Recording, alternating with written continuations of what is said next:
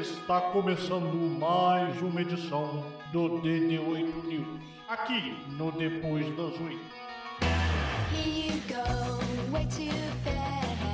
Quarta-feira está aí, o DD8 News está aqui neste programa de início de mês de fevereiro. Vou estar aqui por conta própria, não teremos convidados e nem especialistas neste programinha.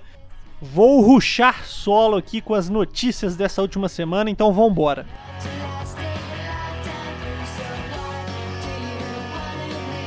Quero começar falando sobre a semana aí do nosso querido Cebeloiro, com as nossas atualizações aqui.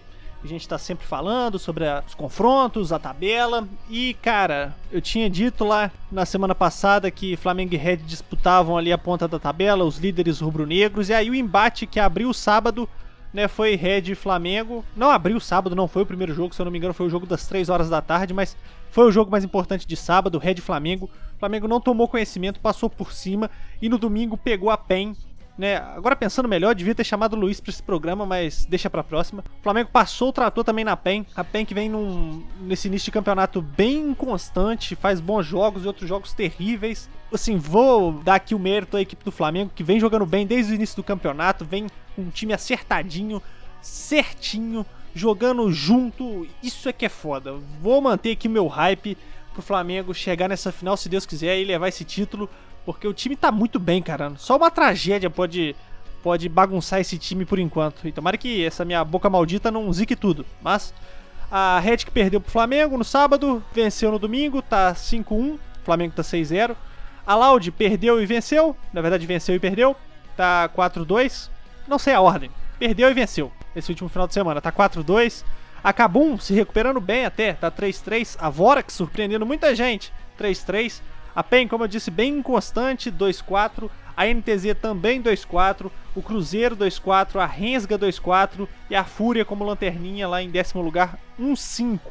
O CBLOL já vai ali chegar na sua metade de campeonato nessa próxima semana. Vai ter ali o seu primeiro um terço, como os próprios analistas disseram na transmissão, fechado ali no sábado. E aí vai entrar realmente aquela parte de meio de campeonato, onde ah, vai ficar mais nítido ainda quais equipes vão brigar pelos playoffs e quais equipes vão ter que cumprir tabela, né? Tentar não fazer uma campanha tão vergonhosa.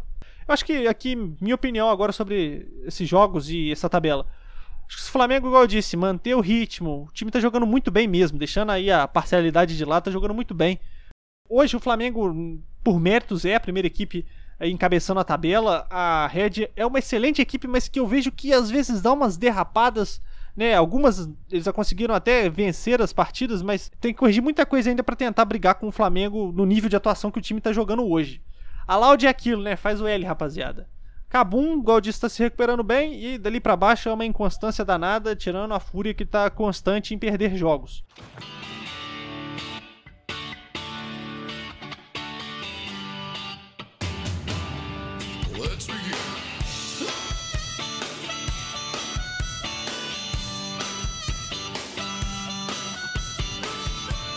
Vamos agora voltar num assunto que está sendo bastante falado aqui nos últimos programas, que é o que? NFL. Super Bowl ainda não aconteceu, vai acontecer neste final de semana, mas as janelas aí, né, na off-season, entre aspas, né, porque a temporada ainda não acabou, já estão a todo vapor. E uma notícia pegou todo mundo de surpresa aí no último sábado, né, virada de sábado para domingo, foi o seguinte: o Matt Stafford, quarterback de Detroit até então, foi anunciado que ele vai ser trocado, né, que ele foi trocado. E aí veio a notícia de que ele foi, né, num, num trade ali com os Rams, foi pra Los Angeles e em troca os Lions receberam ali algumas, algumas coisinhas. Pô, ninguém esperava uma parada dessa. O Matt Stafford aí nos Lions realmente tava difícil arrumar alguma coisa há bastante tempo e muita gente apostando agora de que nos Rams ele vai ter sim um time pra ajudar ele a tentar alguma coisa na carreira, né?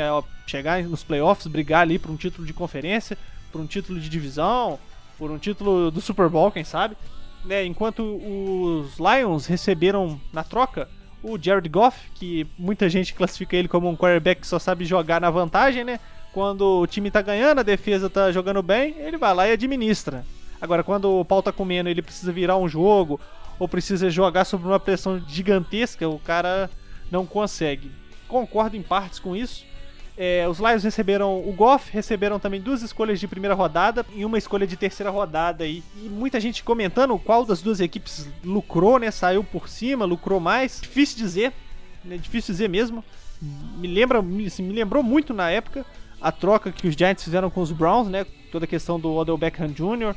E aí no final, meu ver, os Giants acabaram saindo por cima, né? Pegaram bons nomes ali depois e o Odell até fez alguns. Teve né, alguns bons momentos em Cleveland, mas não foi aquilo que os torcedores esperavam. Assim, difícil ver qual das duas equipes vai conseguir chegar lá na frente e ver essa troca com bons olhos, né? Pô, vingou. É, de um lado a gente tem o Matt Stafford agora tendo um time realmente robusto e com um potencial gigantesco para ir longe. E os Lions aí tentando uma remontada que pegou todo mundo de surpresa. É esperar para ver. Eu olhando aqui, colocando todos os cálculos na mesa, eu acho que os, os Rams conseguiram sair com um lucro maior nessa negociação. De momento, né? Agora, o Jared Goff pode chegar em Detroit e comer a bola e os Lions fazerem bom uso dessas escolhas aí de draft. Então é complicado a gente analisar isso, mas é uma notícia que pegou todo mundo de surpresa. Foi uma troca bombástica, como o próprio Twitter da NFL disse na, na hora. Foi uma loucura, todo mundo comentando e não podia, não podia ter um DD8 News sem falar sobre isso.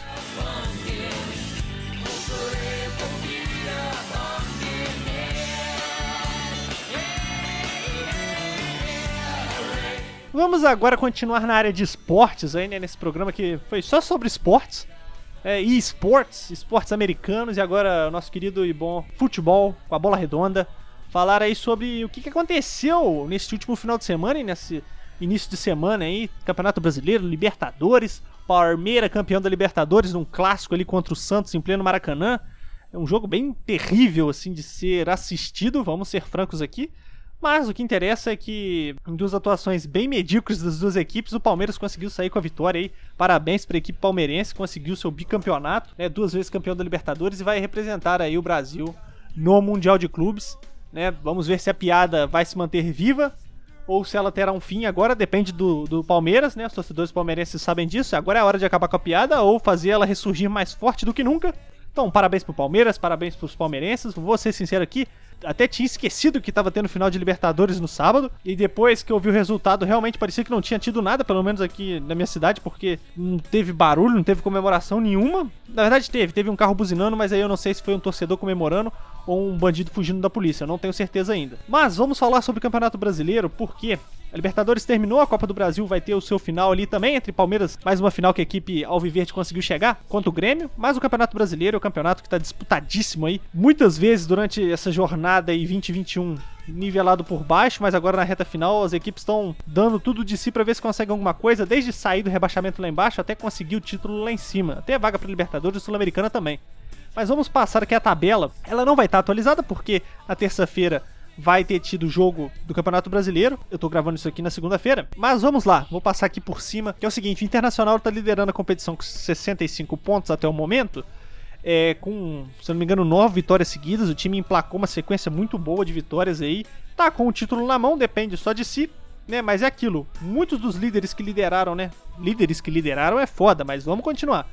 Muitos dos líderes que comandaram o brasileiro aí durante essa temporada emplacaram sequências de vitórias, momentos bons e depois decaíram. O próprio São Paulo aí, que eu vou falar um pouquinho sobre ele. É, o Inter tá liderando, vai ter aí o Flamengo hoje, né, como o seu principal perseguidor nessa briga pelo título. O Flamengo que no momento que eu tô gravando acabou de ganhar do esporte lá no Nordeste por 3 a 0 tá com 61 pontos. É um time que vem variando muito o nível de atuação, faz dois jogos muito bons, um jogo horroroso. Flamengo quiser ser campeão, vai ter que aumentar esse nível aí e vai ter que jogar direitinho, dar tudo de si para ver se consegue esse título. Tô aqui na torcida. O Galo com 60 pontos ganhou o último jogo aí. O time do São Paulo é a mesma coisa do que vários outros times aqui no campeonato.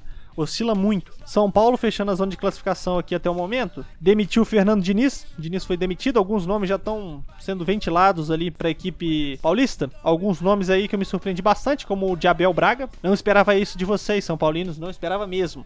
O do Rogério Ceni óbvio que ia ser levantado, porque quando ele veio pro Flamengo, surgiu aquela notícia de que ele já estava acertado para ir pro São Paulo no início da próxima temporada.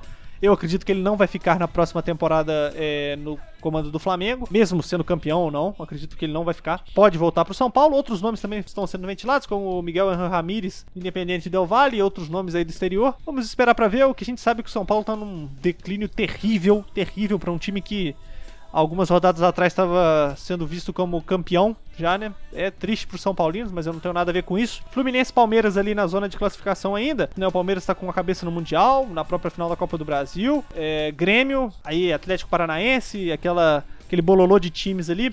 Agora vamos lá pra parte de baixo da tabela, porque o Botafogo tá na lanterna com 23 pontos e só derrota.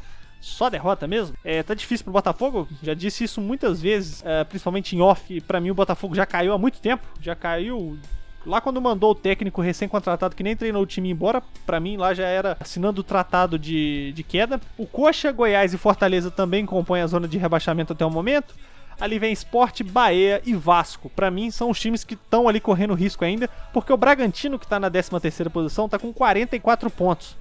Uma diferençazinha boa pro Vasco que tá em 14 com 37. Então ali a minha linha de corte pra analisar quem tá brigando ou não por esse rebaixamento, por essa vaga na Série B, né? Porque pra alguns times é uma vaga. É até o Vasco ali com 37, né? Bahia, Sport, Fortaleza, Goiás e Coxa ainda estão na briga também junto com o Vasco. Botafogo pra mim já caiu.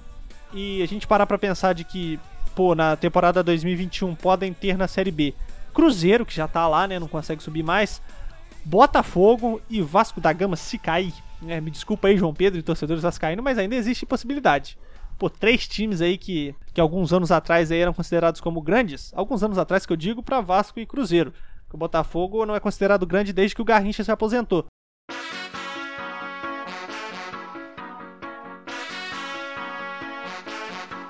Mais um DD8 News chegando ao fim, né, nesse programa solo. Deixar aqui alguns recados, que no domingo, dia 7, vou sempre relembrar isso aqui, vai ter o Super Bowl 55 lá em Tampa Bay, a transmissão a partir das 20h30 da noite na ESPN.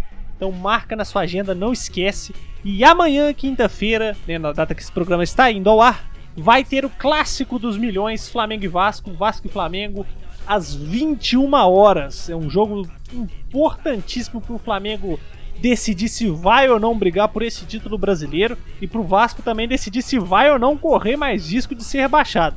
Então amanhã Vasco Flamengo, Flamengo e Vasco, clássico dos milhões, domingo Super Bowl. Bom restante de semana para todo mundo aí. DD8 News chegando ao fim. Eu tô indo nessa, não esqueça de beber água e até semana que vem.